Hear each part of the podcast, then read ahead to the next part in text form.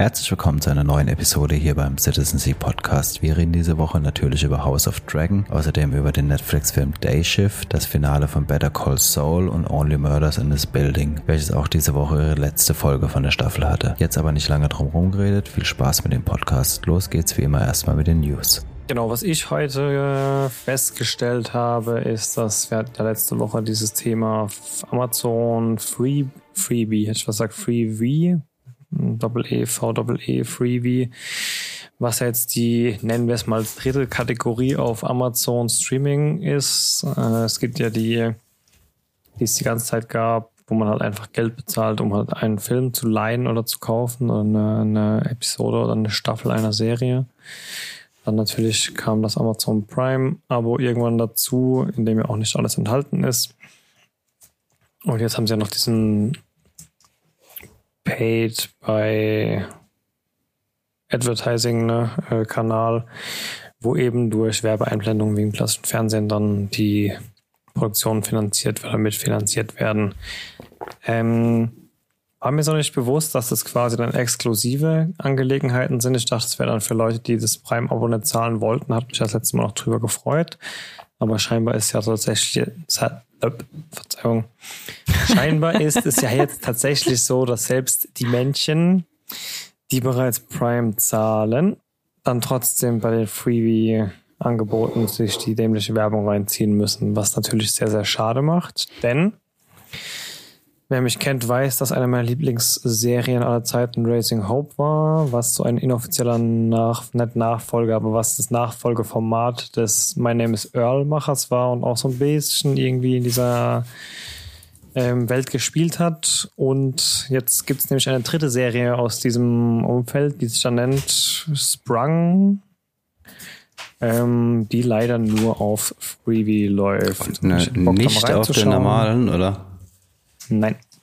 Okay. Die ist meines Erachtens ja, doch. nach außer ich bin Ist im Prime drin. Jeden Freitag okay. neue Folge. okay. Gut, wir okay, sind nee, nee, sorry, sorry, sorry. Ich habe nee, eben ne? draufgeklickt und wenn man draufklickt, kommt dann äh, Freebie kostenlos mit Werbung. Genau, richtig, ja. Okay. Kriegst du nur so. Ja ich werde, denke ich, trotzdem mal reinschauen. Ich wollte mich nur kurz in guter alter Deutsch mal nie mal aufregen über das Thema. Ähm, aber ich, genau, Updates zur Serie in der nächsten Folge. Ich glaube, das ist aber einfach ein rechte Thema. Also das sind ja wieder unterschiedliche mhm. Rechte, die du kaufst, ob jetzt mit ähm, zum Streamen oder mit Werbung und keine Ahnung. Da gibt's ja dann verschiedene Bundles und ja, genau. Ich denke, die können das auch gar nicht anders machen. Ja. Ich sag mal, Amazon hat ja noch diesen Vorteil, dass sie die ganze Zeit schon Formate hatten, die man sowieso bezahlen muss, wenn man sie sehen wollte. Also die waren ja nie wie Netflix, wo man einfach einmal gezahlt hat und alles sehen konnte. Von daher kann man dann noch sagen, ja, okay, passt bei denen vielleicht am besten ins Format, als noch so eine dritte Sparte zu öffnen. Schade ist es halt trotzdem, dass man als zahlender Kunde sich da jetzt trotzdem die Werbung bei gewissen Formaten reinziehen muss. Ja, bei Netflix kommt jetzt ja auch bald das mit Werbung. Die haben ja mhm. mit Microsoft noch so einen äh, Deal gemacht. Microsoft spielt dann ja die Werbung für die aus. Ähm, ja, wird jetzt bei allen kommen. Dauert wahrscheinlich bei Disney Plus auch nicht mehr lang. Die wollen jetzt halt. Ja, bei Disney, bei Disney Plus hast du ja zumindest schon die ganze Zeit diese Prime ich sag jetzt Prime, diese Premium-Angebote gehabt, ne, wo du halt einen Kinofilm für 24, 24 Euro oder sowas meistens kaufen konntest.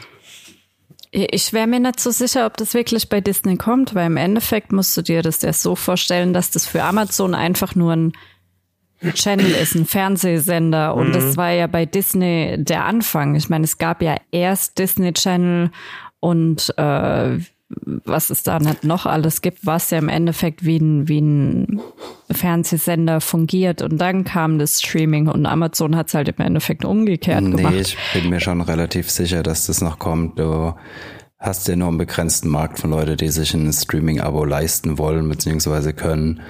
Und erstmal wird Aber Werb gegrast und dann äh, kommt jetzt ähm, äh, quasi das Werbefinanzierte. Also Netflix macht's ja genauso jetzt.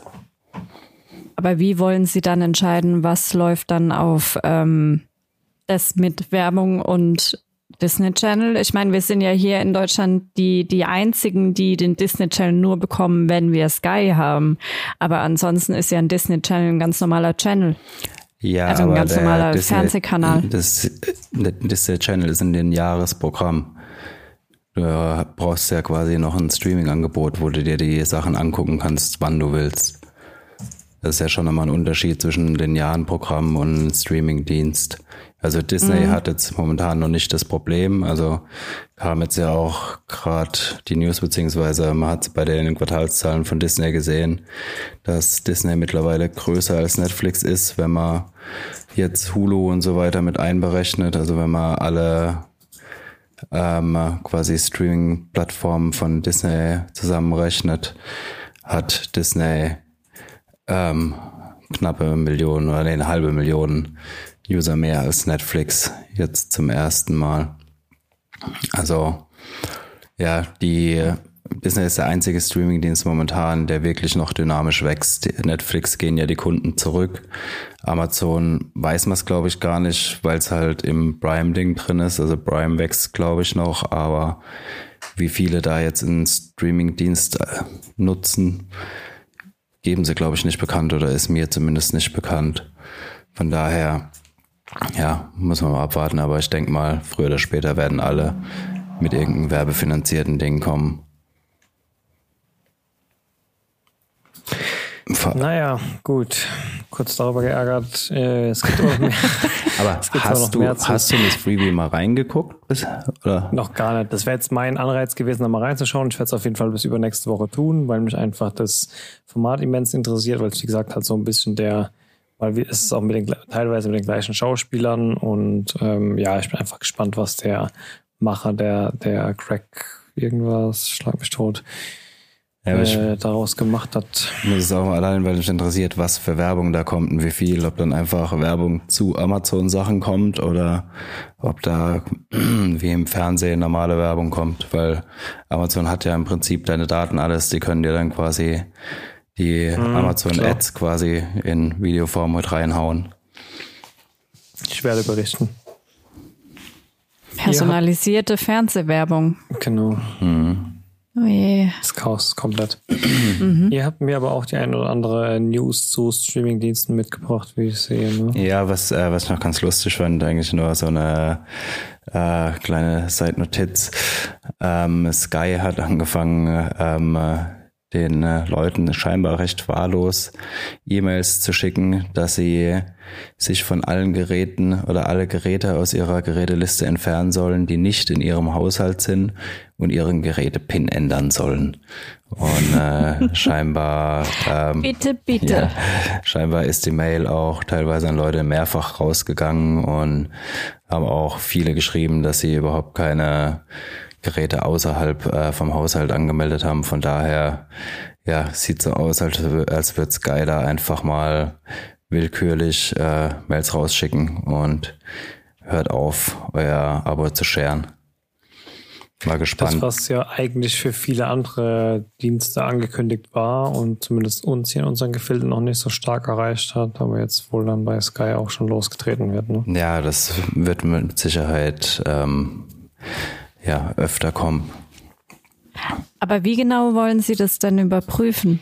So, das, das frage ich mich Über also jetzt IP. vom, vom Ganz, ganz simpel erstmal IP. Jetzt kannst du aber natürlich sagen, ja gut, ich bin mit VPN im Netz oder keine Ahnung, mein Haushalt ist ein, ein äh, ist die Frage, was ist ein Haushalt? Ne? Wenn ich sage, ich bin ein Mehrfamilienhaus oder ich bin ein Multigenerationenhaus, dann ist es ja doch irgendwie ein Haus und, und, und die gleiche Familie, aber ähm, vielleicht nutze ich dann da verschiedene Internetverträge. Ja, aber da, Naja, aber wenn ich mir jetzt die, die jüngere Generation, also die nach den Millennials anschaue, kaum einer von denen schaut ja wirklich die? Angebote noch auf irgendeinem statischen Medium.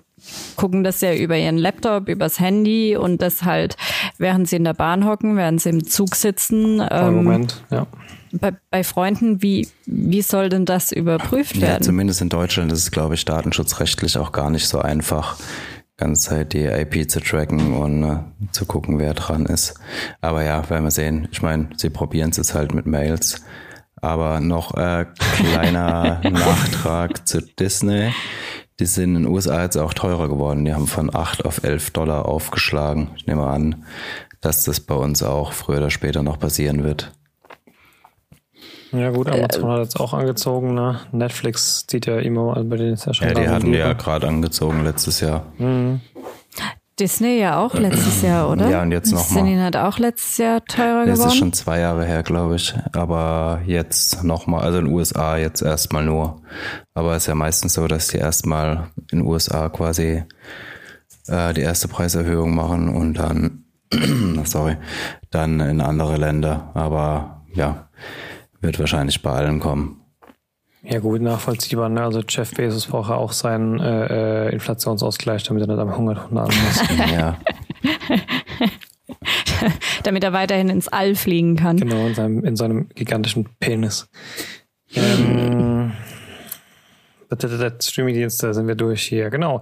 Äh, ich habe noch gelesen, irgendwann letzte Woche, ich hatte ja schon mal angekündigt, dass Orphan Black, ein ziemlich geniales äh, kanadisches, relativ, wahrscheinlich relativ unbekanntes Klon-Drama. Ähm, hat ja beendet vor hm, fünf, sechs Jahren ungefähr. Und es war ja schon bekannt, dass ein Spin-off folgen wird, Orphan Black Echoes. Und äh, es wurde jetzt, äh, ich weiß nicht, ob die oder mit eine der, aber auf jeden Fall eine Hauptrolle verpflichtet. Und zwar haben sie da äh, Kristen Ritter mit ins Boot geholt, die ja unter anderem als Marvels, helf mir, Jessica Jones. Jessica Jones bekannt ist und auch als Freundin von Jesse Pinkman aus Breaking Bad ihre Rolle hatte. Ähm, genau, ich bin gespannt. Ähm, ich finde, das ist ein gutes Level, was sie da erwischt haben. Spin-offs sind immer so eine Sache, dem ich so ein bisschen kritisch gegenüberstehe, weil es ist halt wie, keine Ahnung, der siebte Film aus einer Reihe ist irgendwie nie so ganz original und besser auch eigentlich nie. Aber wenn die gute Frau dabei ist, gibt mir das auf jeden Fall mal, glaube ich, einen Grund, dem Ganzen mal eine Chance zu geben, wenn es denn dann soweit ist. Ähm, genaue Zahlen, Daten, Fakten, wann es startet, gibt es leider noch nicht. Aber ich meine, irgendwann im Laufe des nächsten Jahres soll es losgehen. Ja, mal gespannt. Wirst du das dann auch wieder suchten? Also je nachdem, wie gut es halt ist, aber ich muss sagen, die Mutterserie war schon ziemlich genial für, für so eine Non-Hollywood, so eine Non-Hollywood, ähm, keine Ahnung, ich weiß gar nicht, was der Macher der Serie vorher alles schon gemacht hatte. Ähm, aber das Format hat mir ziemlich gut gefallen. Es war mal was anderes. Ähm und halt dieses, diese Darstellung, dass halt eine Person regelmäßig drei bis vier Personen gleichzeitig gespielt hat und über den Kurs der Serie hinweg waren es bestimmt sogar acht oder neun und es wirklich geschafft hat, jeder einzelnen Person so unterschiedliches Leben einzuhauchen, dass du als Zuschauer echt vergessen konntest und wolltest, dass sich da halt einfach nur CGI die ganze Zeit die gleiche Fresse gegenübersteht. Ähm, das war schon sehr, sehr genial gemacht, auf jeden Fall. Mal schauen. Ja, das stimmt. Die Originalschauspielerin von Orphan Black damals, diese geniale Dame, von der ich gerade rede, ist ja jetzt als She-Hulk äh, zu sehen, zu dem du ja später, glaube ich, auch noch was zu sagen hast. Mhm. Genau, aber ja. bleiben wir erstmal bei den News. Ihr habt mir, glaube ich, noch eine Info zur PlayStation mitgebracht. Ähm? Ja, äh, Sony bringt einen neuen äh, ähm, Controller, also quasi eine Antwort auf ähm, den äh, ähm, äh, Pro-Controller oder Elite-Controller von der Xbox mit auch hinten Triggern. Du kannst die äh, Tasten und die Sticks kannst du austauschen und so weiter. Äh, sieht ganz cool aus, also weil gerade bei Shootern ich habe mir schon ein paar Mal überlegt, ob ich mir das Special Controller hole. Da ist ja immer das Problem, dass du quasi, wenn du springen oder dich ducken willst, dass du dann vom Stick runter musst. Dann äh, brauchst du halt hinten die Tasten zum Springen und Ducken dann äh, kannst du halt auch beim Springen oder Ducken weiter aimen. Ähm, äh, hab schon ewig auf sowas gewartet, dass sowas mal wirklich nativ von Sony kommt. Aber ja, so wie es aussieht, scheint es zu kommen, ist noch nicht ganz offiziell, also noch kein äh, Launchtermin oder Preis bekannt, aber es ist wohl im Anmarsch. Ja, für sowas gab es ja, glaube ich, immer dieses SCUF-Controller oder wie die hießen. Ja, genau, die, so das habe ich mir schon ein paar Mal überlegt. Und ja. und diese Schulter, also über Schultertasten. Genau, ist quasi so ein SCUF-Controller, ähm, ja, nativ von äh, äh, Sony. Geil. Wird bestimmt noch ein bisschen mehr kosten. Ich glaube, die SCUF-Controller ging meistens erst bei 120 Euro los oder sowas. Ne? Also mhm. Also locker der doppelte Preis von dem Originalen. Bin ich mal gespannt, was der Original ja, ist. Wahrscheinlich, der normale kostet. kostet ja auch schon 60 oder 70. Dann wird er wahrscheinlich mhm. auch über 100. Ähm, kurze Ding, bevor wir weitermachen. Löscht hier jemand die ganze Zeit die News? nee. Sie braucht das wenn noch zum Ding später, wenn dann abhaken. Oh. Oh, Entschuldigung. Ich mache mir einen Screenshot. Ach so, da kann ich abhacken. Ja, ja, sorry. okay. Ja, für die Zuhörer, wir haben uns eine, oder Nico hat uns eine eigene geniale App gebaut. ich probiere auch die ganze Zeit zwei Sachen noch reinzuhauen in, in, in diese App, aber irgendwie speichert's nicht. Ja, unsere hausinterne Podcast-App, die ganz gut funktioniert, wenn wir keine Themen unterm Arsch weglöscht. Entschuldigung. Irgendjemand Aber ganz hier. wichtig, äh, habe ich, hab ich nämlich voll vergessen, euch zu sagen und dementsprechend auch voll vergessen, in, in ähm, die App einzufügen. Am 8. September, also ich glaube in, in zwei Wochen müsste das sein, zweieinhalb Wochen ungefähr, ist, ähm, da wir gerade vorhin bei dem Thema waren, auch Disney Plus Day. Und Darf ich da, mir darunter vorstellen? Oh, ein Haufen Filme und Serien, die dann auf Disney Plus zur Verfügung stehen. Unter anderem, worauf ich mich sehr freue, weil ähm, die Erfahrung gezeigt hat, dass es mega geil ist, ein Making-of zu äh, Obi-Wan Kenobi-Serie heißt, glaube ich, The Last Jedi oder Return of the Jedi. Irgendwann mal, warte mal, warte mal. Return of the Jedi gab es schon mal. Äh, nee, heißt äh, die Rückkehr eines Jedis. Ah, okay. Und ähm, was werden wir noch sehen? Wir werden noch Pinocchio werden wir bekommen. Wir werden ähm, Thor Love and Thunder heißt der neueste, werden wir bekommen. Oh Gott.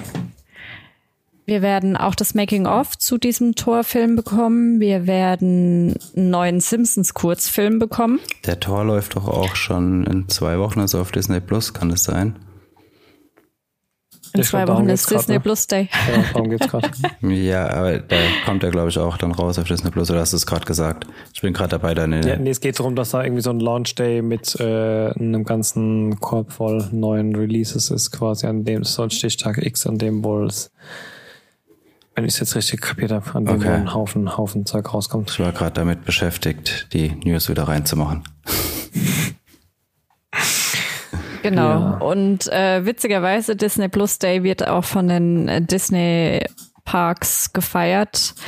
Ähm, das heißt, wer am 8. September Urlaub hat und äh, zu viel Geld, der kann ja mal in äh, Disneyland Paris oder Walt Disney World und, und, und. Und ja, die Leute, die Disney Plus haben, dürfen dann früher in die Parks rein. Kein Scheiß. es gibt oh Special Meet and Creeds und ach, keine Ahnung, was alles. Auf jeden Fall ein super toller Megatag und ein Haufen neues Zeug auf Disney Plus. Da können wir ja nächste Folge dann ja, berichten. Verschickt. Okay, ähm, da waren aber noch, nee, waren keine News mehr, sind wir durch, oder? Wir hatten noch irgendwie eine Only Info. Murders geht weiter. Ah, stimmt. Only Murders mit Paul Rudd. Genau. In der dritten Staffel wird Paul Rudd mitspielen, kennen wir als ähm, Ant-Man. Kam aber jetzt äh, doch erst die zweite, oder? Kam. Genau, es lief mhm. jetzt diese Woche das Finale. Ja. Diese oder letzte Woche? Nee, diese Woche lief das Finale. Ich meine, ja, ich bin heute Morgen mal kurz, als ich zu früh wach war, durch Disney Plus gesurft und da stand Finale jetzt online. Keine Ahnung, wie lange es oben in dem Headbanner steht, aber ich glaube echt nur eine Woche oder so. Mhm. Ja, ja, mussten wir auch gleich schauen. Das Finale. Wunderbar. Kommen wir zur Kategorie Shit, den wir gesehen haben. Ähm, allem voran natürlich, wie soll es auch anders sein? Äh, She-Hulk. Nee. Raus aus der Dragon für Juliane. Komm, hau raus. Du zitterst doch, zappelst doch schon wieder seit zwei Wochen auf dem Stuhl, oder? Ich zitter, glaube ich, schon seit zwei Jahren auf dem Stuhl und denke mir die ganze Zeit, lasst mich zurück nach Westeros und. Lasst äh, mich zurück, reicht eigentlich auch schon. ich will wieder zurück. Nee, ich hab's sehr vermisst. Das ist mir aber jetzt schon vor ein paar Tagen aufgefallen, als wir wieder angefangen haben, Game of Thrones nochmal von vorne zu beginnen. Nee, echt? Hm. Ja. Funktioniert recht gut. Funktioniert ja, klar, wirklich recht gut. Punkt, wenn halt wieder mit Anlauf die Nase gebrochen wird. ähm, ja, Oh, ich bin ein bisschen zwiegespalten. Das Problem ist, glaube ich, gerade, dass wir eben bei Game of Thrones in der zweiten Staffel drin und du bist so sofort wieder in diesem beste Serie ever. Es stimmt von A bis Z, von Kameraführung bis äh, Soundtrack bis Charakterdarstellung bis schauspielerische Leistung. Es stimmt einfach alles in dieser Serie. Und dann bekommst du House of the Dragon präsentiert. Das oh nein, das hört sich schlimmer an, als es im Endeffekt ist. Es gab allerdings so zwei, drei Sachen. Wahrscheinlich war auch einfach ähm, die Messlatte falsch eingestellt oder mein Referenzrahmen war aufgrund dessen, weil ich halt Tage vorher Game of Thrones geguckt habe, falsch eingestellt. Ähm, ich fand's mega gut. Ich habe mich gefreut. Ich bin super gespannt, einfach weil ich das dazugehörige Buch nicht gelesen habe. Der Nico ist gerade dabei, das zu lesen. Ähm, weiß zu der Geschichte, die ja jetzt 170 Jahre vor ähm, Daenerys Targaryen spielt, im Endeffekt nur das, was man in der Serie gesagt bekommen hat und zusätzlich das, was du aus den Büchern das Lied von Eis und Feuer kennst, was ja schon ein bisschen mehr ist als jetzt nur das, was du in der Serie mitbekommst. Von daher bin ich da noch voll äh, jungfräulich, gehe ich da in diese Geschichte rein und freue mich da auch mega drauf. Allerdings ist, äh, glaube ich, nicht alles so rosig. Ich glaube, ich war von der ersten Folge Game of Thrones mehr weggeflasht als jetzt von der ersten Folge House of the Dragon, einfach nur, weil ich mir dachte, äh, ähm, die haben in einer Episode genau das gemacht, was mich an den letzten paar Folgen oder zwei Staffeln Game of Thrones so gestört hat, dass die im Endeffekt in eine Folge Story und, und Dynamik reingebracht haben, die ich eigentlich auch auf drei oder vier Episoden, sagen wir auf drei Episoden ähm, auslegen könnte. Und das ist ja auch im Endeffekt das, was wir an, an Game of Thrones immer so geil fanden, dass du halt in einer Episode ein großes Thema hattest oder eine große Begebenheit und, und der bist du nachgegangen mit, mit all den Vorteilen, mit all den Nachteilen und all den Rahmenbedingungen, die da noch mit dazu gespielt haben oder die überhaupt erst zu dieser Situation geführt haben. Und ähm, von daher hoffe ich, dass die ein bisschen Tempo rausnehmen und uns da jetzt nicht einfach wirklich wieder 3000 Seiten Buchmaterial in eine Staffel klatschen, weil dann würden sie es genauso verschwenden wie in den letzten zwei Staffeln Game of Thrones. Was im Übrigen. Ich habe eine Theorie dazu. ähm, ja. Ich glaube, die haben, also die haben es mit Absicht gemacht jetzt, also ja, haben sie mit Sicherheit mit Absicht gemacht, aber ich denke, sie haben das gemacht, dass sie jetzt am Anfang so ein Tempo gemacht haben, weil bei Game of Thrones gerade bei den ersten Folgen viele Leute Probleme hatten und die Serie auch wieder abgebrochen hatten, weil halt alles so unübersichtlich war und so langsam. Das glaube ich, dass sie es jetzt bewusst einfach mal, zumindest wird man sehen, ob sie in den nächsten Folgen weiter so machen oder ob das jetzt einfach, dass die erste Folge ein bisschen, dich ein bisschen mehr reinzieht, dass du ein bisschen mehr Kontext hast. Weil also ich habe von vielen Leuten gehört, die bei Game of Thrones nach zwei, drei Folgen gesagt haben, ich kapiere nix und bin raus. Ja, kann ich so unterschreiben. Ging es ja damals auch nicht anders. Also ich habe die ersten sieben, acht Folgen geschaut, dann war, glaube ich, irgendwie so Weihnachtspause oder so. Dann habe ich genau diese Folgen noch zweimal komplett geschaut und in der Zeit war, glaube ich, der Rest von der Staffel draußen. Das heißt, ich hatte bis Finale da war, glaube ich, die erste Staffel schon dreimal geschaut, weil es mich gerade so genug gecatcht hat, um dran zu bleiben. Aber genau mit diesem Gefühl, was Nico sagt, es war einfach, du hast halt gemerkt, dass da jemand ein Buch verfilmt hat und das Buch greift halt durch sieben Bücher in alle Richtungen, kreuz und quer, nach links und rechts und oben und unten. Und das lohnt sich natürlich im Buch X so sehr, wie das wahrscheinlich in keiner Serie jemals und in wenigen Büchern jemals sich gelohnt hat. Aber das schafft halt wirklich am Anfang dieses Problem des, dieser Welt, die dich komplett erschlägt. Und das hast mhm. du halt mhm. jetzt bei äh, House of the Dragon nicht. Du hast halt nur das, also dumm gesagt, nur das House of the Dragon. Du springst nicht zwischen sieben Familien hin und her. Äh, du hast nicht zehn Handlungsspielorte und dadurch, klar, entweder du äh, siehst halt die ganze Zeit Leute beim Gardinen strecken oder es passiert halt was so, ne? Und dann haben sie sich halt für was passiert halt was entschieden. Ich naja. glaube, diese Serie wird allgemein mehr Fahrt haben, als Game of Thrones hatte. Glaube ich, denke ich. Ja. ja. Aber das war ja im Endeffekt genau das, was am Ende bei Game of Thrones so mega kacke war.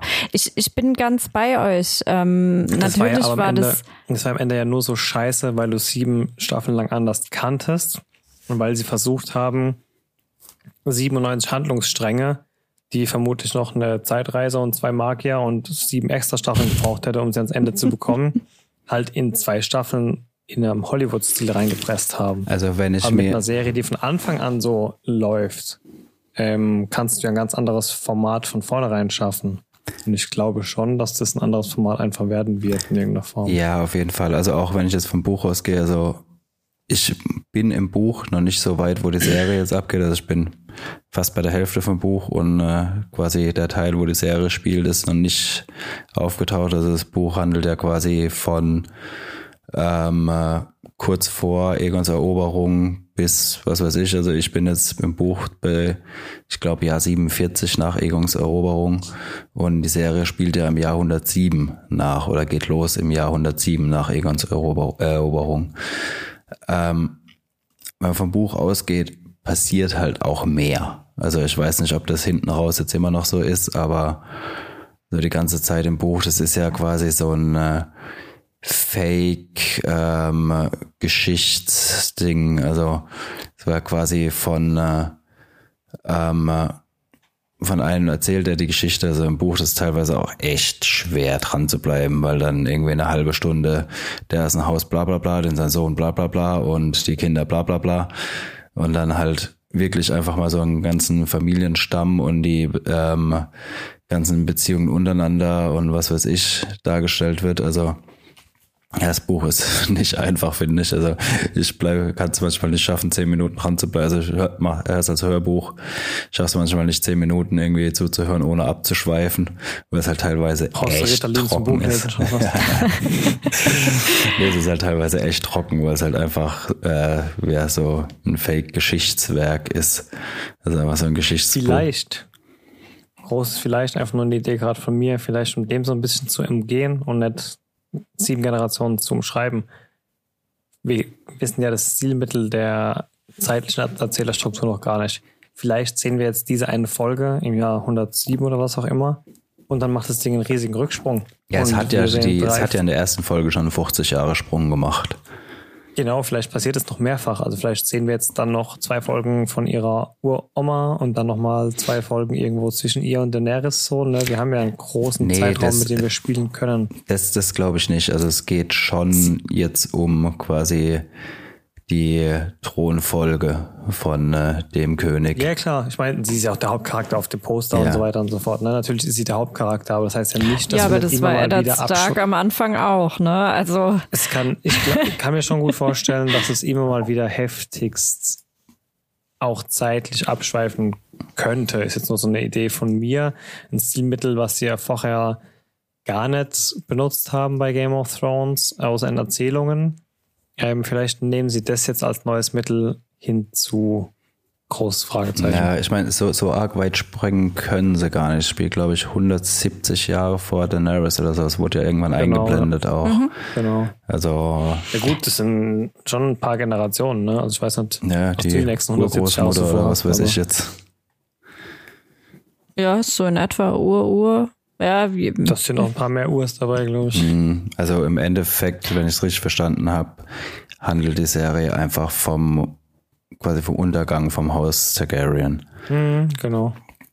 Also, Das wird auf jeden Fall die Haupthandlung sein, ja. ja, also ja, ich Aber wann war denn der Untergang? Der Untergang war, als Robert Baratheon mit seiner Horde den Mad King Ja. vom Thron gestürzt hat. Und Genau. das war halt mal 150 Jahre hinter dem, was wir jetzt gerade sehen. Oder okay, übertrieben, aber ja, ist halt, wenn du überlegst, wo Game of Thrones startet, wie alt ist Daenerys da? 15, 16, 13. 14. 14? Dann, äh, ja, also sind wir ein bisschen mehr über 100 Jahre dann.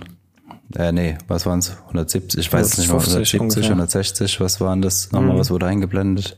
Also wir haben eine große, 170. Zeit, eine große Zeitspanne auf jeden Fall von Ja. Dingen, die noch passieren können. Ja, ich bin gespannt. Wie gesagt, das ist nur das, wa- was mir jetzt aufgefallen ist. Ich, ich, ich weiß nicht, ob ich das so gut finde. Ähm, einfach weil ich mir denke, klar, wir wollen ein neues Format, wir wollen vielleicht auch eine neue Dynamik und eine andere Erzählstruktur, aber im Endeffekt denke ich mir halt auch, diese Serie wird keiner gucken, der ähm, kein Game of Thrones geguckt hat. Also keiner wird sich jetzt denken, ah ja, das werde ich Ah, jetzt gucken, bin ich sondern mir nicht so sicher. Also du hast zumindest, also die hat ja schon wieder fast Rekorde gebrochen. Also allein in den USA war das, glaube ich, haben jetzt die erste Episode 11 Millionen Leute geschaut.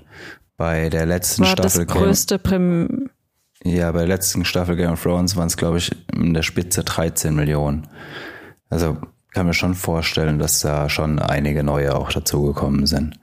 Ich habe mehrere ähm, Diskussionsforen slash Social Media Posts der Ankündigung des Ganzen verfolgt und da war 50 Prozent der Fragen, kann ich diese Serie schauen, ohne Game of Thrones gesehen haben zu müssen. Also ich glaube, der das Interesse ist schon auch für nicht Game of Thrones Fans da.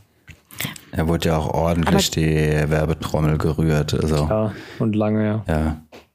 Was, Aber gerade da wirst du doch jetzt mit der ersten Folge noch viel verlorener sein. Also wenn ich mir jetzt Nicht so vorstelle, verloren wie bei der ersten Nee, Folge Game, Game of Thrones. Nicht aber da wusste ich wenigstens den, die Namen der Charaktere. Nee, ich nee, weiß jetzt nicht. teilweise. Aber ich wusste- das Buch gelesen hast, ja, ich vielleicht. wusste am Ende von der ersten drei- Staffel noch nicht mal die Namen von den Charaktere. Nee, Es waren viel zu viele musste, auf die erste einmal. Staffel, ich musste die erste Staffel, wie gesagt, dreimal schauen, um zu halbwegs zu kapieren, was Sache ist. Aber also wirklich nur ansatzweise.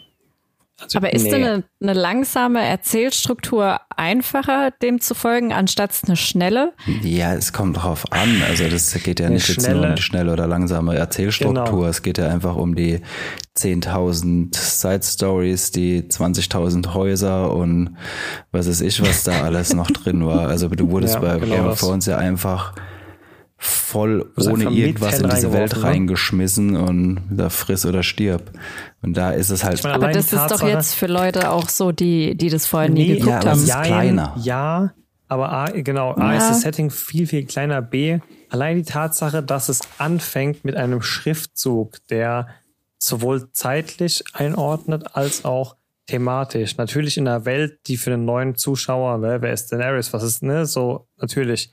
Aber allein, dass es das tut, gibt dem Ganzen schon mehr Struktur und Punkt auf die Karte und auf den Zeitstrahl, als es Game of Thrones jemals gemacht hat. Du wurdest einfach mitten in dieses Ding reingeworfen. Da war irgendein Fest in Winterfell. Du hattest keine Ahnung, was ist das für ein Fest? Wer ist das? Wer kommt da? Ist es dem seine Tante? Ist es seine Schwester? Ist es nein? Ist Vier Staffeln später kam raus, oh, ist doch seine Schwester. äh, also nee.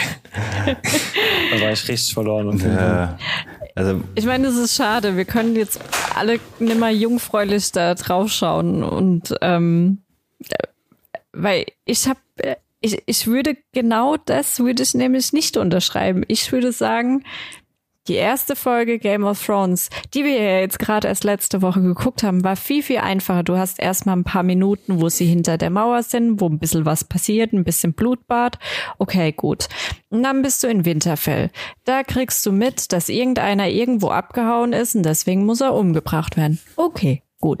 Als nächstes heißt, der König kommt zu Besuch. Aber was okay. ist denn Winterfell? Was für ein König? Ich habe doch gerade eben Eddard Stark gesehen. Warum ist der denn der König? Wo kommt jetzt auf einmal irgendein anderer König her? So. Kannst du halt erzählen, dass das einfacher war. Also ich war bei also allein diese ganze Struktur. Drachen? Da kommt der König aus Königslande. Ja, wo ist das denn? Was ist das denn? Wer ist das denn? Also ich war komplett Ja, verloren aber bei diese der ersten Frage hast du ja jetzt auch Weiß ich ausschließlich nicht, weil Wie du, sagst, die Story können's- Wir können kennst. es halt nicht beurteilen. Du bräuchst halt quasi Ja. jemanden, der gleichzeitig beide Sachen halt gesehen hat. So und das. Ne? Aber ich glaube unterm Strich schon, dass es um einiges einfacher zu folgen ist, auf jeden Fall. Ja, ich denke es auch. ja, also was, wo wir wir, auf jeden Fall spekulieren. von ausgehen können, dass es deutlich actionreicher wird als ähm, Game of Thrones. Allein schon wegen den Drachen. Ich meine, der Titel von der Serie sagt ja auch schon mit House of the Dragon, dass es wahrscheinlich viel um die Drachen geht und ich gehe auch davon aus, dass die Drachen kämpfen, beziehungsweise gegen sich selber kämpfen.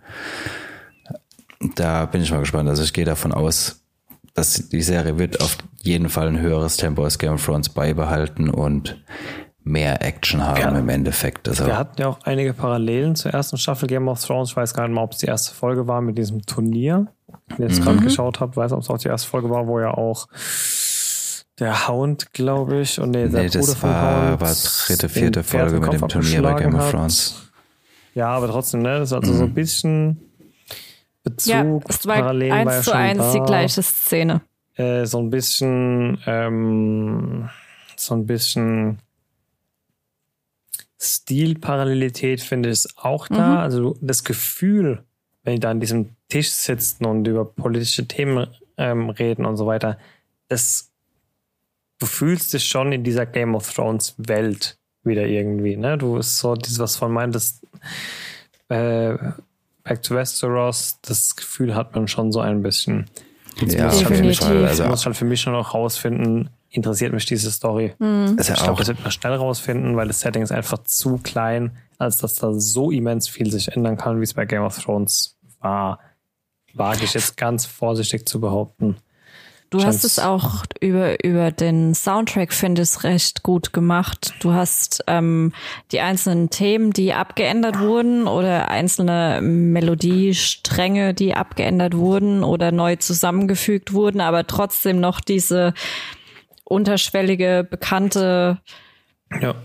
Harmonie zeigen und das fand ich auch recht gut gemacht. Aber was du gerade angesprochen hast, wo die dann zum Beispiel da sitzen und, und über politische Themen reden und man irgendwie in, wieder in diesem Setting ist, da gab es, also keine Ahnung, ich, ich habe das Gefühl, ich bin nur am Ranten über die, über die Folge. Dabei fand es mega geil. Ich habe mich voll gefreut und war auch danach voll gehypt und bin es auch immer noch.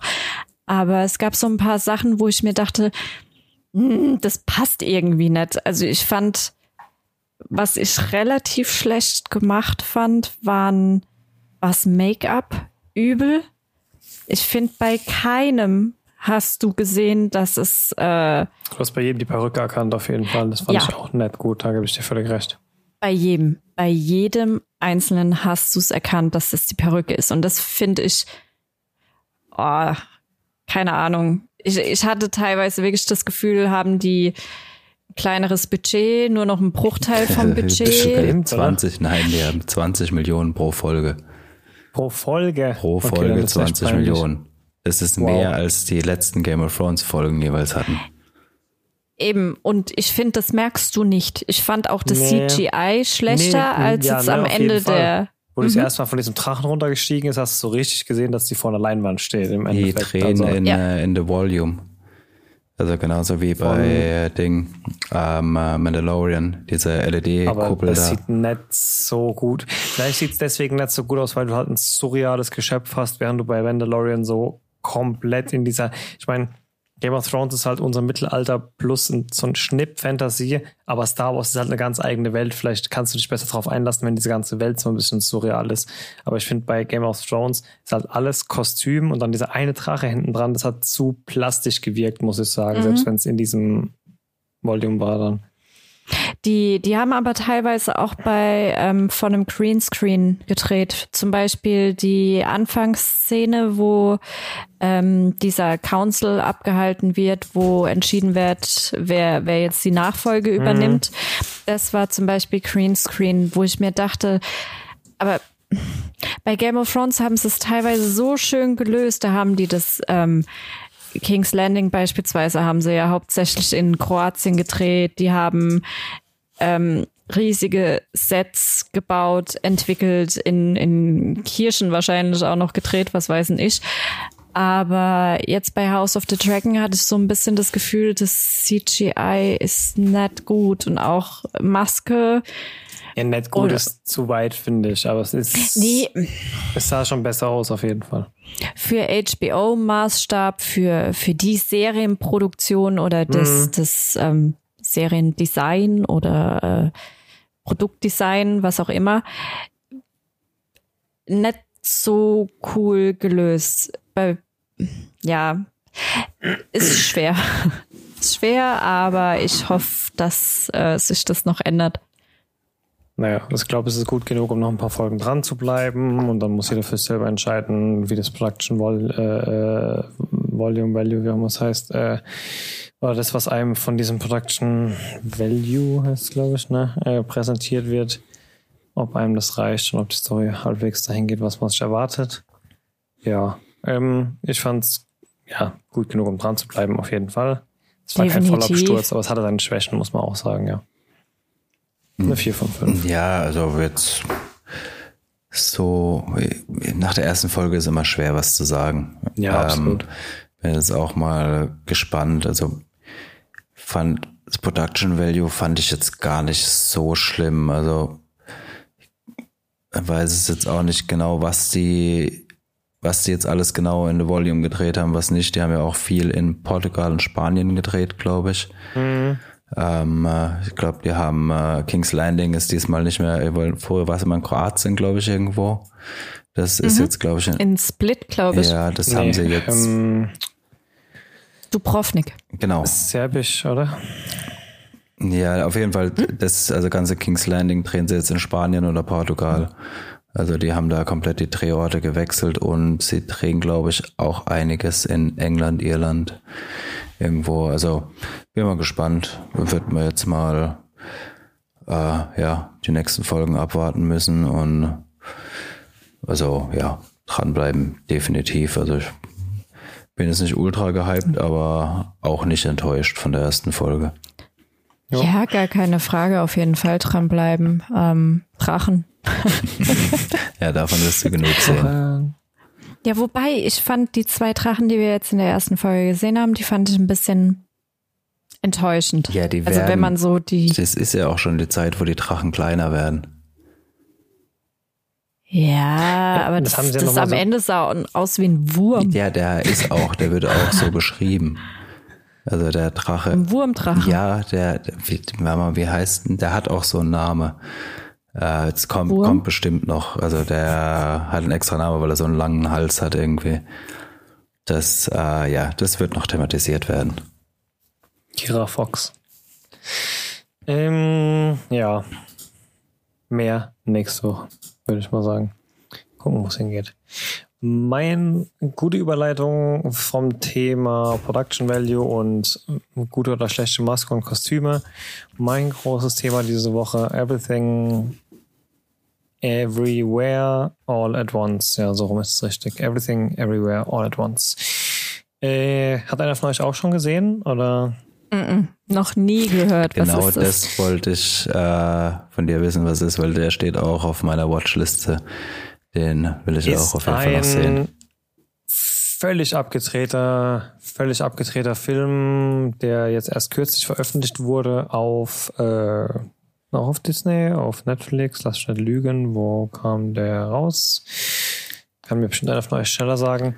Ähm, es geht um eine chinesische Migrantenfamilie, also besser gesagt um äh, eine chinesische Eheleute und ihre lesbische Tochter, die einen Münzwaschsalon führen in den Staaten und der ihr Leben so ein bisschen aus den Fugen läuft, weil da nichts so ganz läuft. Die haben da keine keine großartig äh, positiven Einschnitte in ihrem Leben zu verzeichnen. Und äh, jetzt kommt auch noch das IRS, also diese, diese Steuerfinanzbehörde von Amerika und ähm, äh, bemängelt einige Dinge, die die Mutter falsch gemacht hat, weil sie einige private Ausgaben mit versucht hat, auf ihr Geschäft abzuschreiben, wie zum Beispiel eine Karaoke-Maschine, weil die Mutter meint, sie wäre eine große Sängerin und sich dann nicht so ganz, äh, auch aufgrund der Sprachbarriere, nicht so ganz vermitteln kann, dass es halt eben äh, eine private Ausgabe wäre. Ähm, genau, das ist so ein bisschen die Ausgangslage der Serie. Ähm, dann versuchen die beiden, während sie bei der Steuerbehörde sind, wird diese gute Frau auf einmal im Aufzug von ihrem Mann beiseite gezogen, der sich auf einmal komplett anders verhält, als sie es kennt und ihr offenbart, dass er aus, aus der Alpha-Dimension kommt und dass, es, dass sie in einem Multiversum lebt und dass in dieser Alpha-Dimension, aus der er kommt, äh, sie, also die Hauptcharakterin, die äh, Universumssprünge entwickelt hätte und er in allen Universen und darüber hinaus auf der Suche war nach der einen Version von ihr, die die Welt retten könnte. Ah, ja, jetzt weiß ich, was das für ein Film ist. Ha. und genau, dann wird es dieser, dieser Low-Budget China-Film ganz schnell zu einer ganz abgedrehten Sci-Fi-Komödie. Denn der Witz ist, ähm, die, die Art, wie die Dimensionen oder die Universen dort funktionieren, ist nach der Theorie immer, wenn wir uns äh, für eine große, markante Sache in unserem Leben anders entscheiden, splittet sich quasi das Universum und es bildet sich eine Paralleldimension, in der halt wir anders leben, weil wir uns anders entschieden haben. Und das heißt, die Technik, die die entwickelt hat, funktioniert so, du hast eine Art Headset auf und du musst halt immer etwas Prägnantes machen, was dich möglichst nahe mit dieser Dimension verbindet, in die du kommen möchtest und dann drückst du auf diesen Knopf und dann springst du dorthin und bist kurzzeitig mit dieser Version in der Dimension verbunden und hast der ihre Fähigkeiten. Das heißt, wir sind in einer Art Sense 8 Fähigkeiten Live Funktion, nur halt nicht mit anderen Leuten, sondern mit anderen Versionen von dir selbst. Und was das ganze Ding zu einer völlig abgedrehten Nummer macht, ist halt, was die immer tun müssen, um diese Verbindung herzustellen. Und da könnt ihr euch halt alles vorstellen von Essen Kaugummi, der unterm Tisch klebt, übersteckt ihr einen Grammy in seinen Allerwertesten bis hin zu irgendwas. Und da setzte dieses, dieser Film halt wirklich keine Grenzen whatsoever. Ähm, und dann kann es halt sein, dass du zurückkommst und auf einmal äh, ein Parcours-Spezialist bist oder auf einmal Kampfkunst kannst oder sonst irgendwas. Genau, und dann geht es halt in diesem Setting darum, die, den großen Bösen zu besiegen, dessen Offenbarung dann natürlich später auch nochmal ein ganz eigenes Problem mit sich bringt und so weiter und so fort. Ich will jetzt gar nicht zu arg viel verraten, aber es ist ein hochgradig abgedrehter Film mit der Grundprämisse von Bill und Ted in dem Stil von Scott Pilgrim mit den Techniken von Sense8. Ich weiß nicht, wie ich es sonst zusammenfassen soll. Es ist einfach nur völlig abgefliegtes Material auf jeden Fall. Da hatten auch die Russo-Brüder ihre Hand genau. im Spiel, ne? Das von den mhm. Russo-Brüdern, ja. Der Film läuft seit, also kam Ende April bei uns in die Kinos, ähm, lief auf diversen Filmfesten, Filmfestivals in den USA, hat auch dort ein paar Preise eingeheimst mhm. äh, auf dem Southwest Film Festival. Und wir aktuell kann man ihn hier in Deutschland auf Amazon und Apple streamen, aber ist meines Erachtens nach, wenn ich das jetzt richtig verstanden habe, da auf Amazon äh, nur zum Kaufen und Leihen, genau, also genau. noch nicht mit Prime verfügbar. Genau so was. Ich habe 6 Euro in 4K gezahlt zum Leihen auf äh, Prime Video, genau so rum was, ja. Mhm. Ja, der ja, noch nicht, aber. Aber ich glaube, so, so low budget war der, glaube nee, ich, gar nicht. nicht. Nee, ich wollte, da kommen wir jetzt wieder, sorry, da kommen wir jetzt wieder auf das, wo ich von die, die, die den Bogen schlagen wollte. Die Maske ist der Wahnsinn bei dem Film und die Kulisse. Einfach deswegen, weil die sich ganz viel auf praktische Effekte verlassen. es ist auch viel, viel natürlich so Tiger and Dragon Zeug dabei. Da wird einer einmal angetreten, dann flippt er dreimal durch die Luft so. Da siehst du halt, der muss an Seilen hängen oder so. Aber es sind halt fast alles praktische Effekte. Ähm, und dadurch, dass die manchmal nur um einen Punkt zu machen, die wollen zum Beispiel zeigen, dass das Film ist in drei Teile geteilt. Einmal halt Everything, dann Everywhere und dann All at Once. Und je mehr von diesen Welten in sich zusammenbrechen und sich in diversen Charakteren vereinigen, desto mehr wird es bildlich dargestellt. Das heißt, du siehst halt am Anfang, wie sie kurz in diese andere Welt springt und halt dort was anderes trägt, eine andere Frisur hat oder sonst irgendwas. Das ist halt einer. Aber es gibt halt auch Situationen, wo sie, wo sie sich dann mit vielleicht 500 Versionen von sich selbst innerhalb von einer Minute connected und dann siehst du die halt im Zeitraffer von jeweils einer Fünftel oder einer Viertelsekunde über den Bildschirm blitzen, wo du siehst, wow, die haben jetzt für diese 30 Sekunden Bildmaterial, die locker in 500 Kostüme stecken müssen und der anders die Haare machen und sonst irgendwas. Ähm, also da ist schon eine krasse Liebe zum Detail hinten dran. Man muss halt, wie gesagt, einen gewissen Trash-Faktor wirklich so in Richtung Bill und Ted oder sowas ertragen, ähm, kriegt dafür aber einen hochgradig witzig abgedrehten Film. Also sag mal, wer Bill und Ted äh, oder hier äh, Rick and Morty oder irgend sowas mag, also Sci-Fi, wo, wo es nicht darum geht, dass wir jetzt den Sinn dahinter erklären, sondern einfach nur ein bisschen rumspinnen damit, der wird schon viel, viel Spaß mit dem Film haben, auf jeden Fall, ja. Ja, der steht schon eine ganze Weile auf meiner Watchliste. Äh, bin auch äh, schon länger heiß auf den, hab's aber nicht gesehen, dass den schon zum Streamen gibt werde ich auch definitiv noch nachholen. Schaut mal rein, ja, da kann man, glaube ich, nicht viel falsch machen. Mit für allem, wie gesagt, 4K, 6 Euro, völlig in Ordnung. Ja, das ist in Ordnung. Gucken wir gleich heute Abend. Heute was wahrscheinlich ich nicht mehr, mehr. geschafft habe zu schauen, ähm, was ich auch noch gucken wollte, aber was ihr mir mitgebracht habt, glaube ich, ist Day Shift auf Netflix. Ne? Da mhm. bin ich jetzt mal gespannt, was ihr zu erzählen oh, habt. Oh, der ist witzig. Der ist wirklich witzig. Das ist ein ähm, Vampir-schlechter Film von, nee, mit äh, Snoop Dogg und keine Ahnung wem allem. Jamie ja. Bird? Nee, Quatsch, das ist Jamie Foxx, yeah. meine ich, ne? Jamie Foxx, genau. Wir haben Jamie Foxx in der Hauptrolle, der ähm, Vampire schlachtet. Und zwar um das, das kommt relativ am Anfang raus. Die ähm, Vampire leben halt unter uns und ähm, unter dem Deckmantel einer Poolfirma geht er mittags zu diesen Vampiren hin, schlachtet sie ab, klaut sich die Zähne und verkauft die bei einem beim bei einem Pfandhaus. Es gab allerdings mal eine Gewerkschaft, in der er mal noch oder ja, er war mal in dieser Gewerkschaft Mitglied, Gewerkschaft in Anführungszeichen. Das ist im Endeffekt so eine ähm, Organisation ähnlich wie das, ach, wie heißt es bei John Wick? Continental, glaube ich. Im Endeffekt mhm. so eine Organisation, wo diese ganzen Vampirjäger in Anführungszeichen, also auch das geht weit weg von dem, was wir unter Vampirjäger verstehen, anhand der Popkultur der letzten zwei Jahrzehnte. Ähm, und da hat man natürlich in dieser Gewerkschaft wesentlich bessere Preise bekommen für diese Vampirszene. Allerdings ist er da rausgeflogen, weil er sich teilweise nicht an Regeln gehalten hat, da irgendein Verstoß, da irgendein Verstoß, was relativ klar ist, dass er sich nicht so an die Regeln halten möchte und das alles so ein bisschen locker flockig eher macht oder auf seine Art und Weise. Jetzt ist es allerdings so, dass er privat wegen Familie, Tochter etc. so ein bisschen in finanzielle Schieflage gerät und eigentlich doch wieder bei dieser Gewerkschaft sein möchte. Deswegen ruft er seinen alten Kollegen Snoop Dogg an, sagt, helf mir mal. Snoop Dogg hilft ihm. Und er kriegt eine zweite, zweite Chance.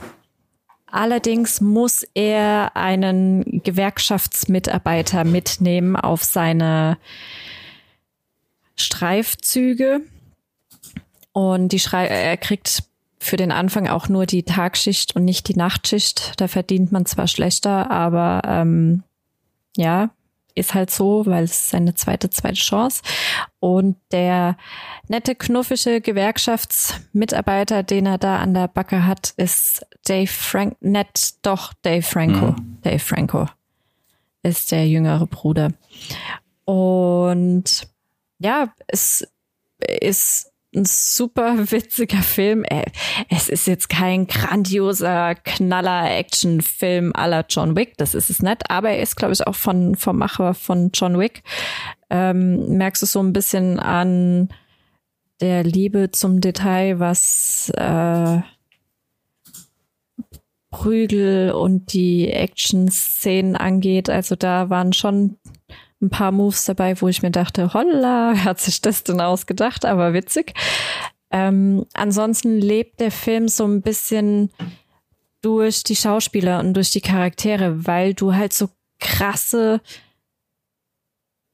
Extreme hast in diesen Charakteren. Du hast halt Jamie Foxx, der halt wirklich knallhart und ich zieh mein Ding durch und ich mach das und ich kann das, aber irgendwie muss ich äh, mich doch vielleicht an die Regeln halten. Dann hast du halt so einen Snoop Dogg, der halt Snoop Dogg ist, ja. Ähm, Snoop Dogg als Vampirjäger, genau das spielt er halt. Und dann hast du diesen Dave Franco, der da ähm, mitten reingeworfen wird, der eigentlich noch nie im Außendienst war, da keinen Bock drauf hat äh, und auch mega Schiss hat und sich halt auch in die Hose macht. Und ja, im Hintergrund wird halt so eine Story gespannt von wegen, ähm, ja, großer Vampir und ach, was auch immer. Ja, dümpelt so ein bisschen vor sich hin. Ist jetzt, wie gesagt, kein super, mega toller ultra krasser Film, aber ich kann ihn wirklich nur empfehlen. Wenn man mal abends nichts zu tun hat, der Film lohnt sich. Der macht Spaß. Der ja, ist wirklich allem, Also Regie hat äh, J.J. Perry geführt. Der hat vorher hauptsächlich als Stunt-Koordinator gearbeitet. Also der hat zum Beispiel bei Machete Kills ähm, äh, war er Stunt-Koordinator, aber auch ähm, zum Beispiel bei Warrior. Ich weiß nicht, ob ihr den gesehen habt. Diesen ähm, äh, Kampfsportfilm ähm, mhm. Aber auch bei Django Unchained, also, also der hat schon große Produktionen als Stunt-Koordinator gemacht. Ähm, und das merkst du dem Film auch an. Also der kann Stunts und weiß, wie es funktioniert. Also der Film, ja, so was in die Splatter-Richtung geht, sind da schon ein, zwei Lacher dabei. Also es ist halt schon, ja, sehr übertrieben und ein bisschen splatterig ähm, dargestellt. Aber er macht auf jeden Fall, ja, also mir hat es Spaß gemacht. Also ich bin komplett ohne Erwartung in den Film reingegangen.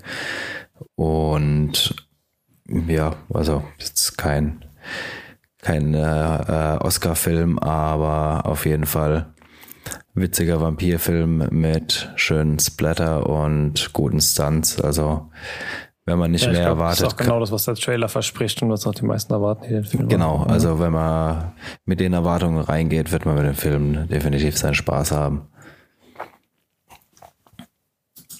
Ja, es sind im Übrigen die Leute oder einer der Leute, Shay Hatton, ist, ähm, hat das Drehbuch zu Day Shift geschrieben und ähm, hat auch bei John Wick mitgearbeitet. Mhm. Es ist wirklich, also ich kann ihn empfehlen, der ist wirklich schwitzig. Ja, auf jeden Fall. Wir hatten vorhin auch ganz kurz das Thema Skihulk angerissen, als wir über auf den Black gesprochen haben. Ich glaube, du hast kurz reingeschaut, Juliane, oder? Ja, wir haben die erste Folge geguckt. Du nicht?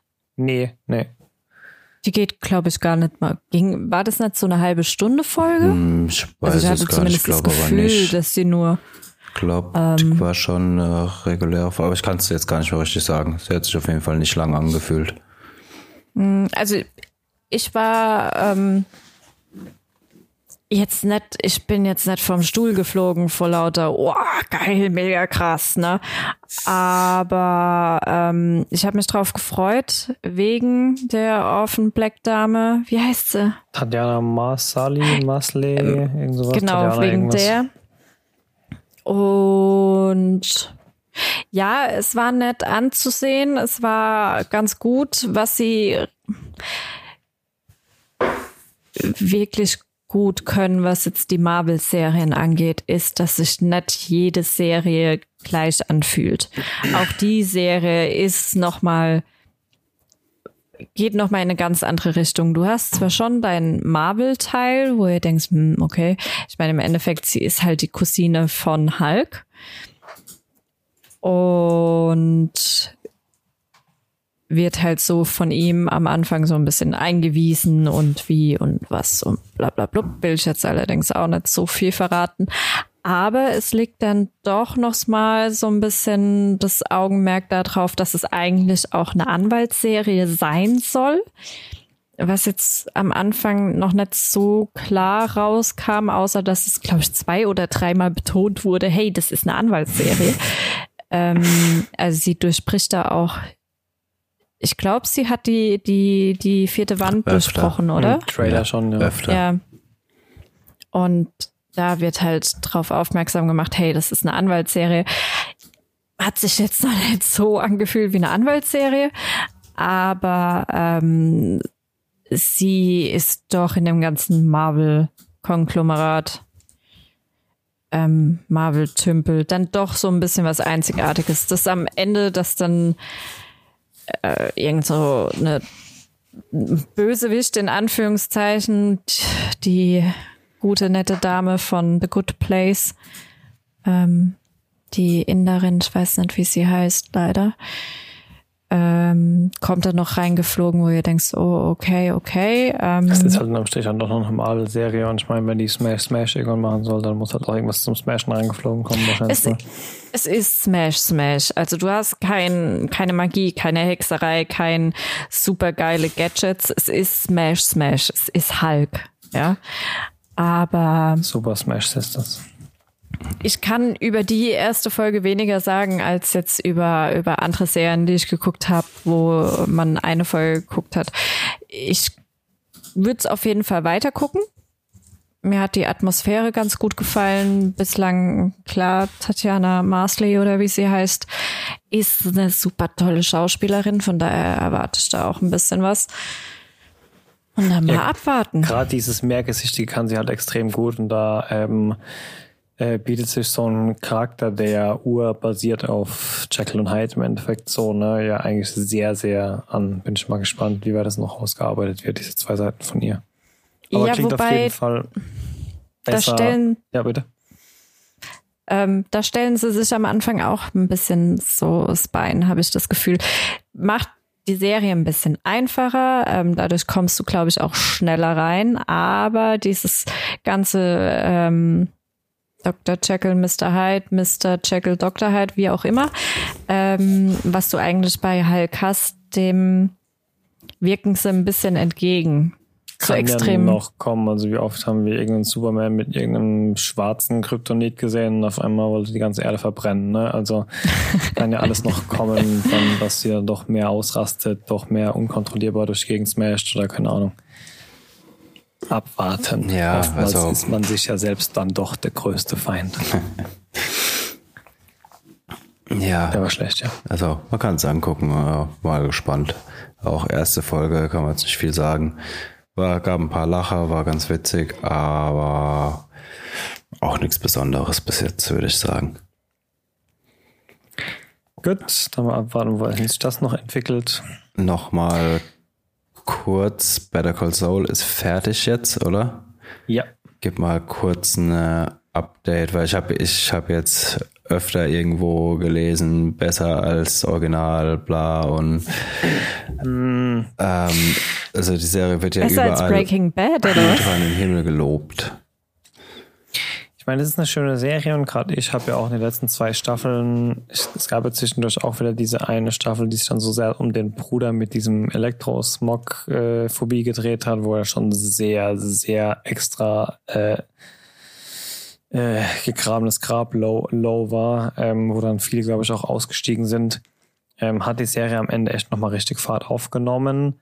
Aber wer ein cinematisches Big Bang Finale, wie wir das ja dann doch bei Breaking Bad hatten, wo sie diese 50 50er Kaliber Gatling Gun da hinten aufs Auto geschraubt und damit die ganze Halle abgerissen haben, inklusive sich selbst. Das kriegt ihr da nicht unbedingt. Es ist ein storylastiger zweiter Teil der letzten Staffel. Das große knallende Finale ist fast mit dem Mid-Season Final eigentlich rum gewesen. Danach kamen noch ein, zwei Folgen, wo es recht vorwärts ging. Und danach hatten wir, glaube ich, vier von diesen sechs Folgen komplett in Schwarz-Weiß. Und wer Breaking Bad schon gesehen hat, der weiß, dass Schwarz-Weiß immer die Zukunft war. Ähm, und dass Schwarz-Weiß ganz oft die Zeit nach der Flucht war. Das heißt, alles, was Schwarz-Weiß war, war dann während oder nach Breaking Bad, auch in dem Fall von Better Call Saul. Das heißt, wir haben dann noch vier Staffeln, äh, vier Folgen von ihm gesehen, wie er sich denn schlägt, nachdem er mit Walter White ins Exil gegangen ist. Ähm, erst taucht er ein bisschen unter, dann kommt seine ja, Gauner. So, so genau will ich es gar nicht wissen. Ich will es, glaube ich, schon mal gucken. ja, nee, ich will es jetzt auch gar nicht bis ins letzte Detail, aber es, ne, man hat halt einfach so vom, vom Stil her wurde es eher wieder ruhig am Ende. Und. Ja, mich würde es mal mehr interessieren, was du so jetzt abschließt, also der ist ja jetzt abgeschlossen, was so ja. abschließend von der Serie hältst, also was da so deine Gedanken sind. Ist sie wirklich so gut oder? Sie ist auf eine Art gut, wie es halt weniger andere Serien waren. Und natürlich stellt man es da auf ein Level oder gerne auf ein Level mit Breaking Bad, weil es halt von den gleichen Macher ist. Und diesen ganzen, diesen ganzen Stil, diesen Touch, dieses, dieses Szenen einfangen mit diesen ganz bestimmten Kameraeinstellungen und so, das hat die Serie mindestens wieder so gut gemacht wie Breaking Bad damals auf jeden Fall. Ähm, emotional und storytechnisch bekommen wir, wenn wir mal so wenige schwache Staffeln oder Teilstaffeln beiseite lassen, auch eine wunderbare Geschichte, die die Serie für mich auf jeden Fall wert gemacht haben, es zu schauen, ja. Also es war jetzt keine letzte Staffel, wo ich mir gedacht habe, oh Müll, da ist noch irgendwas offen oder ich hätte mir jetzt irgendwas grauenhaft anders gewünscht. Ähm, es lohnt sich auf jeden Fall, dir nochmal eine Chance zu geben, wenn man mittendrin aufgehört hat, weil die letzten zwei Staffeln sind definitiv das, das Highlight der ganzen Serie man darf nur erwarten, dass in den letzten drei Folgen nochmal so richtig knallt, weil das tut es einfach nicht. Das wird halt einfach zu einem Abschluss gebracht und am Ende im Endeffekt. Und das ist okay, das funktioniert gut. Wir haben direkt in dieser Staffel mit dem Bruder aufgehört, da kann ich mich noch mhm. dran erinnern. Das war auch anstrengend und unnötig, also. Aber ich habe auch das Gefühl, davor war es mega und auch wenn es kein Knall, Boom, Bang mit Gatling Gun sein sollte, das, das muss ja auch nicht sein. Das hat auch für mich nicht den Charme von Better Call Saul mhm. bis zu dem Zeitpunkt, wo ich halt aufgehört habe, ähm, ausgemacht. Genau. Aber es ist trotzdem, auch wenn ich es bislang nicht zu Ende geguckt habe, ist es doch eine Spin-off-Erfolgsgeschichte. Ja, definitiv. Also ich glaube, kein, ich weiß jetzt nicht, Wahrscheinlich stimmt es auch nicht, aber ich kann mich jetzt so aktuell an kein Spin-off erinnern der letzten Jahre, was wirklich so erfolgreich lief und jetzt auch im Endeffekt, wie viele Staffeln hatten die jetzt? Sechs? Sechs, ja. Und auch wirklich ähm, mit super Kritiken.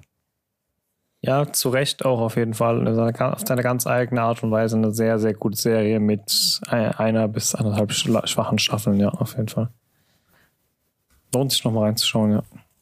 Wenn wir mit Game of Thrones durch sind. Ja, ich will es auf jeden Fall nochmal, am besten nochmal komplett von Anfang an durchgucken. Oha, dann müssen wir aber nochmal durch die Staffel durch mit den ja, komischen wenn elektromagnetischen. Stück, wenn du es am Stück durchguckst, dann geht es. Wir haben ja, dadurch, dass es ein wöchentliches Release war, immer steigst du dann halt auch schneller aus, wenn es mal sich zieht. Wenn es äh, ja, durchbingst, dann äh, geht es wahrscheinlich einfacher von der Hand, wenn mal eine schwächere Staffel mhm. zwischendrin ist. Ja, klar, das hat dann an einem Wochenende dann durchgezogen oder so. Ja.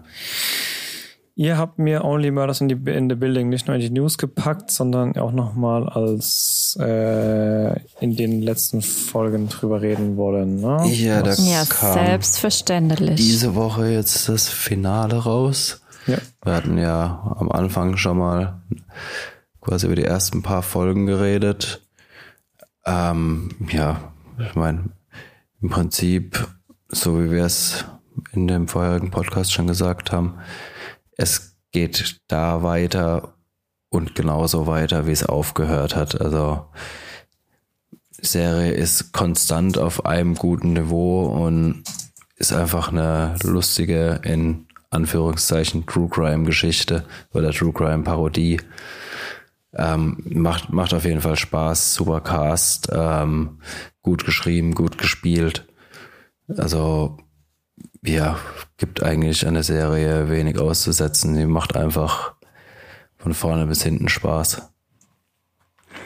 Der Witz ist, ich kenne von der Serie nichts außer, also, außer eure kontinuierlichen Erzählungen und äh, das Banner, was ich immer mal wieder auf Disney Plus sehe. Aber irgendwie, als ich gelesen habe, dass Paul Rudd dort mit einsteigt, habe ich mir gedacht, das passt wie die Faust aufs Auge, ohne dass ich davon jemals eine Folge gesehen habe, weil ich glaube, sowohl dem sein Gesicht als auch einfach diese Art, und ich denke jetzt nicht nur an Ant-Man, sondern auch bei vielen anderen Filmen und Serien mitgespielt bisher, ähm, keine Ahnung, ich finde, das passt einfach gut rein. Weiß nicht, ob ihr das seht als ähm, Fernsehserie. Das dachte ich auch in dem Moment, wo ich die News gehört habe. Also ich habe die News gehört, gelesen in Anführungszeichen, ähm, bevor wir das Finale geschaut haben und bei Only Murders in the Building, also sowas zumindest auch bei der ersten Staffel, bekommst du am Ende der Staffel kein krasser Cliffhanger. Äh, also ja, doch irgendwie schon, aber es ist im Endeffekt auch so die Möglichkeit, ähm, den Zuschauer darauf aufmerksam zu machen, hey, du kriegst eine neue Staffel. Und ähnlich war es jetzt auch. Von daher weiß ich nicht, ob Paul Rudd wirklich eine derartige Rolle spielt, wie ich sie am Anfang äh, in meinem Kopf hatte und mir dachte, jo, vom Witz her könnte es passen. Also ich weiß, ich, ich gucke die jetzt oder wir gucken die Serie jetzt seit zwei Jahren und ich muss zugeben, es ist, es ist wirklich für mich eine der tollsten Serien, die es momentan gibt. Die geht nicht lange. Du hast eine Folge, die geht 20, 30 Minuten. Es ist keine super geile, mega fette Story. Es sind teilweise wirklich konstruierte Sachen, wo ihr denkst, mm, mm, ist klar. Aber alles andere an der Serie, egal ob das nur ein dummer Spruch ist, der da irgendwie aus dem Off kommt von irgendeinem oder ob die, ob das die, äh, das Miteinander von den Leuten ist, das passt wie die Faust aufs Auge. Ja, bei der Serie ja, passt einfach so das Gesamtkonzept. Also sie ist verdammt gut geschrieben, die Schauspieler bringen es wirklich gut rüber. Ähm, ja, du fängst die Serie an zu gucken und fühlst dich zu Hause so in der Art. Also es ist ja, ähm, ja einfach, auch wenn das Thema Mord ist, ist es eine Wohlfühlserie einfach. Und äh, muss man halt dazu sagen, dieses True Crime Gedöns, ich meine, das ist ein riesengroßes Podcast-Thema. Aber bis auf die Netflix-Dokumentation haben wir das. Nicht nur Podcast-Thema, hm? es gibt ja mittlerweile eine Milliarde Netflix-True Crime-Dokus. Ja, aber es sind True Crime-Dokus. Es hm. ist bislang keine Serie, die diesen ganzen Hype aufgreift, weißt hm. du? Und daraus oder das, das selbst nutzt. Ich weiß noch nicht mal, ob ich es als Parodie sehen würde, weil im Endeffekt machen sie ja genau das, was aktuell in der Welt passiert. Jeder zweite eröffnet einen Podcast. Ich meine, hm. Ähm, und jeder dritte Podcast ist halt irgendwie True Crime Thema. Es ist, glaube ich, auch, wenn nicht die, die größte Thematik bei Podcasts oder einer der Gründe, warum Podcasts überhaupt so groß geworden sind, ist die True Crime Thematik. Aber so als Dramaserie hast du das bislang noch nicht gehabt. Und ja, Sven, guck dir diese Serie an, du wirst es mögen. Ja, ja, ihr hattet mich schon bei Selina Gomez, ne? Also.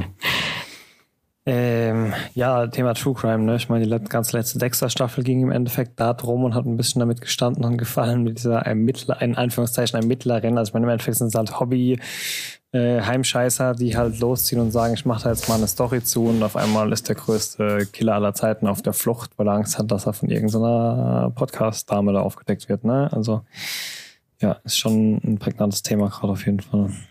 Ja, ja, ich schau mal irgendwann rein. Eine Folge ähm, geht 30 Minuten. Die kannst du heute Abend noch gucken, die erste Folge. Ich habe heute Abend noch den zweiten Teil von Flucht aus Pretoria vor mir. Äh, kann ich schon mal ganz kurz anreißen, um was es geht, bevor ich euch dann nächste Woche erzähle, ob sich der Film gelohnt hat oder nicht. Ist einer der neuesten Werke mit Daniel, Daniel Radcliffe, aka Harry Potter aus 2020, der Film, glaube ich, jetzt seit kurzem umsonst zu streamen auf Prime. Ja, auf Prime. Ähm, geht um zwei Aktivisten aus der Zeit der Apartheid, wo ja diese große Rassentrennung in Südafrika stattgefunden hat und eben in Kapstadt dann hier Tim Lee und schlagt mich, ich krieg's gerade nicht mehr zusammen. Ähm, eben dann ins Gefängnis gekommen sind, weil sie so, man kann es halt Anschläge nennen, die haben halt Mini-Bomben gebastelt, in denen dann halt Flugblätter verteilt wurden und sowas mit diesen Explosionen. ähm, da das damals aber halt ein riesiges politisches Statement war, sind die halt als politische Gefangene dann acht und zwölf Jahre eingesperrt wurden, ähm, in einem Gefängnis nur für Weiße. Und es geht um die Flucht dieser beiden Herren aus dem, aus Pretoria. Ähm, es ist ein sehr langsamer und ruhiger Film, der es aber auf seine ganz eigene Art und Weise dann doch schafft, einen mitfiebern zu lassen, weil er dadurch doch so einen gewissen Realismusgrad hat, weil es halt alles so langsam passiert und sie mit jedem Schritt, den sie aus dem Gefängnis rausplanen, den halt Nacht für Nacht dann durchgehen und dann quasi immer so ein Stückchen mehr ausbrechen und wieder in ihre Zelle zurückgehen und dann die Türen sich abschließen und du fieberst jedes Mal mit, oh Gott, werden sie diesmal erwischt. Glaube, ich habe noch nie in meinem Leben so sehr mitgefiebert, wie jemand versucht hat, durch ein Fenster mit einem Kaugummi und einem Besen einen Schlüssel zu angeln. Ähm, auf der anderen Seite lassen sie dieses Thema, um das es ja eigentlich in dieser politischen Diskussion geht, nämlich diesen krassen Rassismus, der da damals einfach Alltag war und wo man schon ins Gefängnis musste, wenn man sich dem widersetzt hatte, quasi, ähm, meiner Meinung nach noch viel zu sehr beiseite. Vielleicht wollten sie das Thema auch gar nicht aufmachen. Im Endeffekt wird dieses Thema nur einmal am Anfang kurz angerissen, warum sie da in dem Knast sitzen. Ähm, weiß ich nicht, ob man das Thema vielleicht hätte ein bisschen mehr beleuchten sollen, wenn man schon einen Film über zwei Herren aus der Zeit macht, die da so krasse Aktivisten waren. Ich kann noch kein finales Fazit ziehen, da ich, wie gesagt, erst die Hälfte von dem Film geschafft habe heute Morgen. Aber bislang gefällt er mir auf jeden Fall so gut, dass ich wissen will, wie es weitergeht und was die noch so an Stilmitteln mit sich bringen. Ähm, kann man auf jeden Fall mal reinschauen für Umme. Ja. ja hört sich ja nicht Fazit. verkehrt an. Ja, auf jeden mhm. Fall. Ich mag die Filme mit Daniel, Rad Daniel Radcliffe auch. Es ist mal wieder eine ernsthafte Rolle von ihm. Eigentlich hat er nach Harry Potter fast nur abgetreten, abgetretenes Zeug gemacht. Siehe ganz Akimbo oder das, wo er diese Leiche gespielt hat, eineinhalb Stunden lang. Ähm, der, Ach, der, der Army Swiss Man. Genau, der Typ, der den Film gemacht hat, hat übrigens auch Everything Everywhere gemacht, ne? Also da so auch, dass ihr euch ungefähr den Stil vorstellen könnt. Ähm, genau, und da gab es diesen Film Horns oder was, wo er diese mhm. Hörner da ja, im Wald hatte genau. irgendwie. Und es ist halt jetzt mal ein kompletter Gegensatz dazu. Und dem sein Spektrum ist schon krass, ne? Da hat ja nach Harry Potter noch irgendwie nackte Hollywood, nee, wie hieß hier, äh, äh, wie hieß dieser, wenn sie da am ähm, Broadway Musicals gemacht, genau, oder Broadway Shows, keine Ahnung. Und ja, also das Spektrum ist breit. Er gefällt mir in der Rolle, er spielt sie gut. Finales Fazit folgt. Okay. Flucht aus Prätorien. Bin ich mal gespannt auf dein endgültiges Fazit nächste Woche. Dann können wir gucken, ob wir auch mal reingucken, wenn wir mit. Ja. Können wir noch mal kurz zwei Sekunden zurückspulen und darüber sprechen, dass Daniel Radcliffe nach Harry Potter nackt am Broadway stand? Nett stand, der hat irgendeine, irgendeine Rolle in irgendeinem Schauspiel gehabt, wo er halt irgendwie nackt rumgerannt ist auf der Bühne, keine Ahnung. Das ist das, was bei mir noch im Kopf hängen bleibt. Sicher, dass es wirklich passiert ist. Vielleicht war es auch nur ein Wunschtraum von mir, aber ich glaube schon, dass es äh, ja, ich weiß nicht, was ihr da jetzt googeln sollt, ohne euren Jugendschutzfilter zu brechen, aber ähm, versucht euch einfach mal. Eine, Nackte eine Harry Potter Broadway. mal kurz weghören. genau, vielleicht, ich meine, es war Broadway Musical, vielleicht war es auch, keine Ahnung. Vielleicht war es das Harry Potter Musical. Wenn, nee, es war, es war kein schlechter Harry, Harry Porno. Ähm, ihr findet es, wenn ihr es wirklich finden wollt. das nichts, was es im Internet gibt. Ähm, ja, bitte passt auf, dass ihr nicht auf der falschen Seite des Netzes landet. Wenn ich jetzt nach Harry Potter nackt google, hm, ich, will ich nicht wissen, was für Harry Potter Filme ich wenn ich, wenn ich, wenn ich die News finde, packen wir sie in die Show Notes, falls es morgen klappt. Okay. Ja, das war's mit meinen Themen für heute. Was steht bei euch die nächsten zwei Wochen an? Äh, es startet, Herr der Ringe startet, ne? Am 1. Das heißt, wenn der Am Podcast zweiten, oder? rauskommt, in genau einer Woche. Am zweiten? Ich dachte am zweiten. Dann vielleicht auch am zweiten, ja. Auf jeden Fall kommendes Wochenende, übernächstes Wochenende. Das Wochenende nach diesem Wochenende ähm, startet die Herr der Ringe-Serie. Nächste Woche. Der Rings of Power. Mhm. Rings of Power. Äh, genau, wo wir nebst Game of Thrones dann jetzt. Es ist ja schon irgendwie ein bisschen Konkurrenz dazu. Ne? Wir kriegen einen Spin-off eines großen Fantasy-Epos. Ich bin mal gespannt, wie sich das im Vergleich so schlagen wird. Ja, ich bin auch mal gespannt. Es steht aktuell noch in den Sternen, ob Sandman jetzt wirklich eine zweite Staffel bekommt. Wir hatten ja jetzt ähm, nochmal zwei Epis beziehungsweise eine Episode zu Sandman bekommen, die in der Mitte geteilt war und im Endeffekt als zwei Folgen interpretierbar sind, die schon unabhängig sind. Aber also sie scheint recht erfolgreich zu sein. Ähm, jetzt die erste Staffel Sandman lief eigentlich ganz gut. Allerdings weiß man noch nicht, ob die zweite Staffel jetzt auch wirklich produziert wird. Das war jetzt mein letzter Stand jetzt zu dem Thema Fantasy. Wobei ich, ich finde es geil, gerne jede Woche irgendein neues Fantasy-Epos. Ähm, kann ich gar nicht genug kriegen. Ansonsten, ja. Ja, House of Dragon Ja. halt weiter. Ding. ja. Gibt genug zu gucken gerade. Und ja, da wir Definitiv, eh ja. Game of Thrones neu angefangen haben, haben wir, äh, ja, wird uns Serien technisch schauen wahrscheinlich nicht langweilig werden. Nee, glaube ich auch. Dann bin ich auf jeden Fall gespannt auf unser aller Fazit ähm, zu den nächsten Folgen Game of Thrones, beziehungsweise House of the Dragon und auf den Start von Herr der Ringe. Wir hören Ja. uns wie immer in alter Manie in zwei Wochen. Oder? Ja, Zwei Wochen? Genau. Dann sage ich mal schönen Abend und bis dann. ciao. Bevor es jetzt ganz vorbei ist, am Ende wie immer noch die Bitte um eure Unterstützung. Wenn euch der Podcast gefällt, dann lasst uns auch ein Abo da oder empfehlt uns weiter. Oder gebt uns eine positive Bewertung, wo auch immer ihr den Podcast hört. Wir würden uns auf jeden Fall freuen und ihr helft uns damit enorm weiter. In diesem Sinne, ciao bis zum nächsten Mal.